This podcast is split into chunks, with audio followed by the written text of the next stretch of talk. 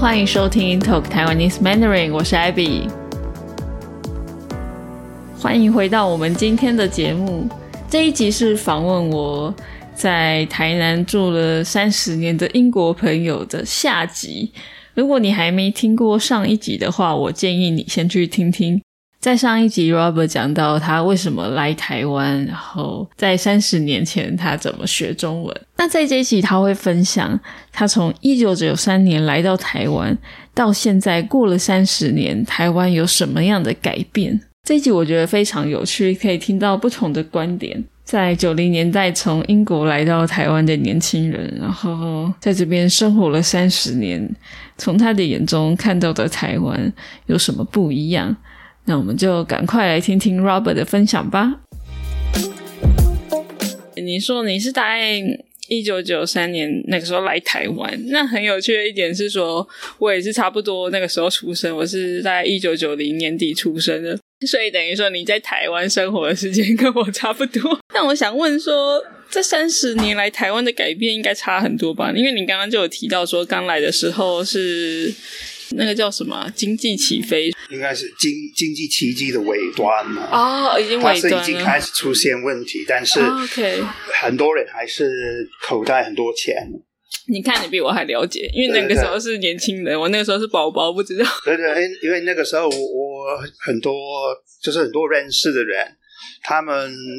虽然没有认真工作，他们做什么就赚赚到钱了，就很容易赚。所以他们认为这个情况大概会永远继续下去，所以他们没有为未来做打算。他们一拿到钱就花了，花掉了。那突然那个情况就改变了，就钱变比较没有那么好赚。那这个也是有影响到像教英文的工作。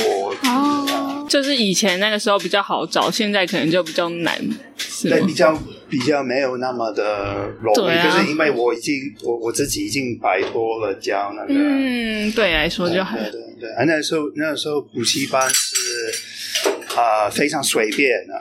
他只是要你金发蓝眼的上场就可以了，你教的好不好那就没关系了。现在不一样，现在对你教的不好，他会叫你走路，对，会被开除。因为人付钱，他就是要得到东西。嗯，对啊，而且你那个时候来三十年前，而且在台南，是不是只有你一个外国人？现在我走在路上，人都不会看看我第二眼。但是那个时候，那个时候人会会一直看，而且小朋友一一定会说美国人，美国人，美国人，美国人，真的差很多。现在外国人很多，所以不新鲜。那个时候应该超特别的。这三十年来，你可以聊一下台湾的改变吗？除了说经济方面，哦，台湾。台湾的改变很大，呃，都是好的发展比较多，什么都是比较便利，呃，还有环境本身是是好很多，呃，像以前，如果你到高雄的机场，你从那个机场出来之后，很难到，例如台南了。你只有一个选择，就是坐计程车到高雄市中心，之之后坐火车或巴士。啊，那个时候高雄机场外面，你走一段路，它有一个小小的。应该算是一个棚子而已啊，里面有个破沙发，啊，你就是要等着，等在那边，通联的那个车就会经过。那现在完全不一样，现在有有捷运啊，那个交通系统都连在一起，嗯，非常方便。那个机场啊，火车啊，捷运啊，啊，公车，嗯，呃，那还有另外一个改变。是跟这个有关系的，是影响很大，甚至在台南，我刚来的时候，家家户户都在做那个代工，做手工嘛，所以你看到所有人的家里面都是在做一某方面的，呃，应该是说类似生产线的工作。就是代工一部分啊，几乎每每一个家都是啊。那之后经济改变了，很多工厂转到东南亚去了，嗯，对对就改对，变了。真的呃台湾、台南也是啊，就开始转服务业啊。嗯，那我妈来看我的时候，那是一九九八年啊，台南还是靠旧的经济模式，就是代工，所以没有什么啊、说观光地点也也没有整理的很好啊，呃，几乎没有西餐可以吃啊，嗯有麦当劳啊，还有成大附近有一两个比较西式的餐厅。可是我妈来这边的时候，我要带她去找她喜欢吃的东西，就真的很难。嗯对啊，所以她的感觉那个时候是台湾的文化跟英国真的是差很远，完全是两个世界啊。嗯但是现在那个已经完全改变。如果我妈现在来，其实有很多可以看的，有观光地点都发展的很好，有很多不同的咖啡厅、餐厅啊，都有各种比英国更更好、更精致的东西啊。对，但是那个时候没有啊。所以他现在看到我传给他的照片，他也可以看得看得到台湾的改变，真的真的很大。还有公家机关啊，以前很不方便做事情，因为公家机公家机关的人啊，不会很乐意帮你啊。嗯，但是现在那个服务就超好啊！你你走进去，无论是去去处理驾照或呃签证的问题啊，我们的那个居留证，嗯呃，有很多人很乐意马上帮忙。那西方像英国效率好像有走下坡、啊，走下坡吗？台湾效率是比以前好很多、啊。啊、很有趣诶。那我蛮好奇说，为什么你觉得你没有办法适应英国的生活？如果你回去的话，哦，这个主要应该是因为人的互动模式是完全不同的。啊，我比较喜欢，也比较习惯这里的方式。呃，至少在台南哈、其实整个台湾也是差不多了啊、就是人的防备心没有那么重。嗯，你可以跟陌生人马上聊天啊，嗯人人就不会觉得这个是奇怪的。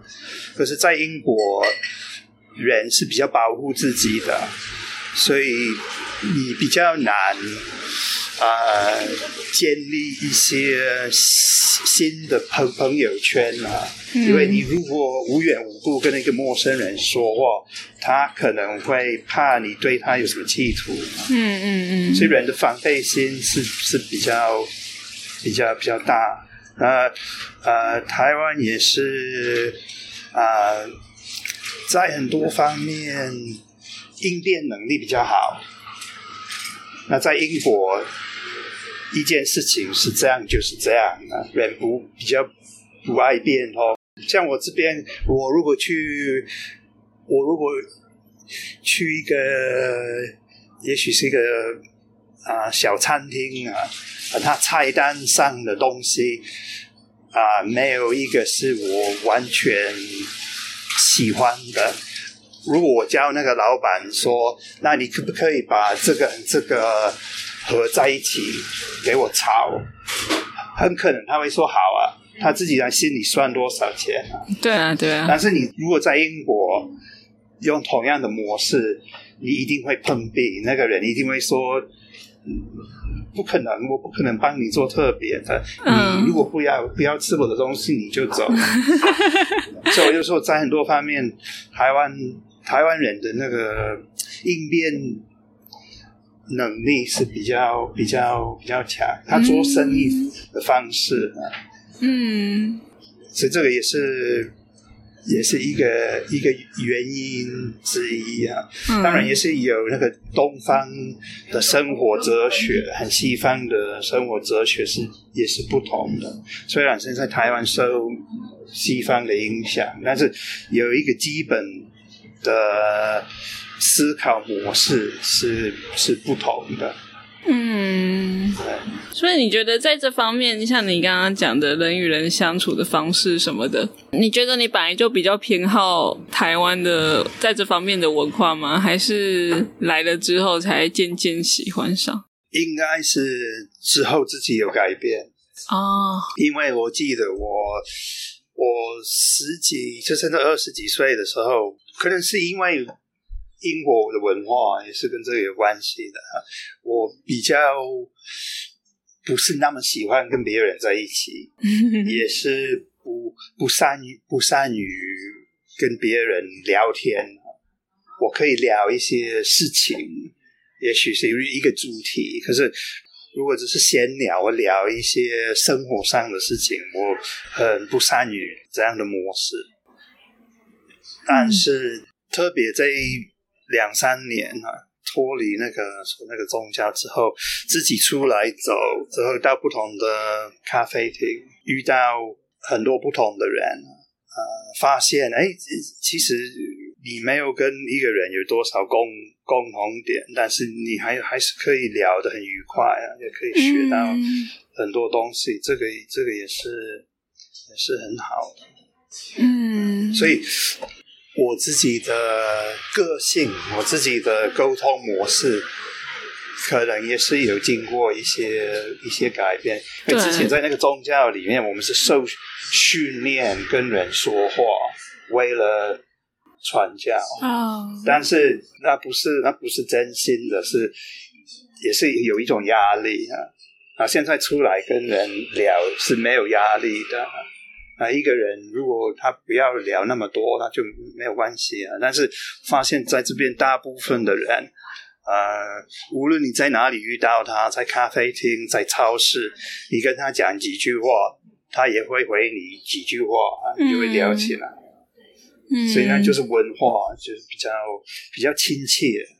嗯，对，就很有趣。说三十年来，你看到台湾的变化，然后自己。的变化，就是有点互相影响的感觉。对对对对对，一定一定是这样。很有趣。最后，你有没有什么想要补充或是分享的？应该是说，台湾其实有很多是可以深入了解的东西。以前我有听过一个台湾人说，一定要如果去玩什么，一定要到国外。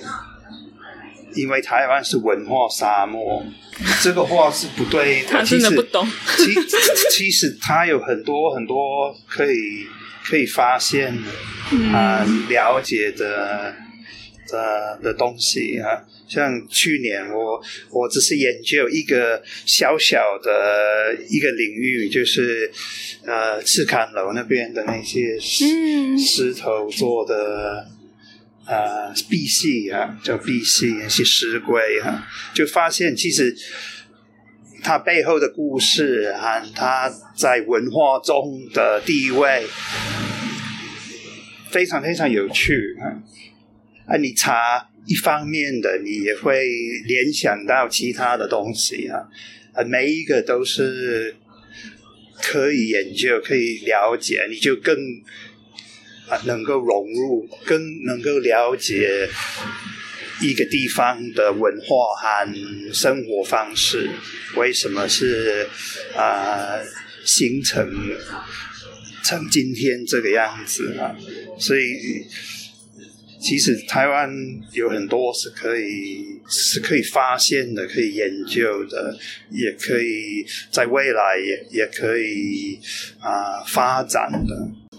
嗯，对我非常同意你说的话。其实你在台湾生活了三十年，呃，我也在台湾生长了这么久，我也觉得台湾还是有很多东西可以去探索、去发掘的。谢谢 Robert 的分享，感谢你，谢谢你的访问。听完这一集，你有什么想法呢？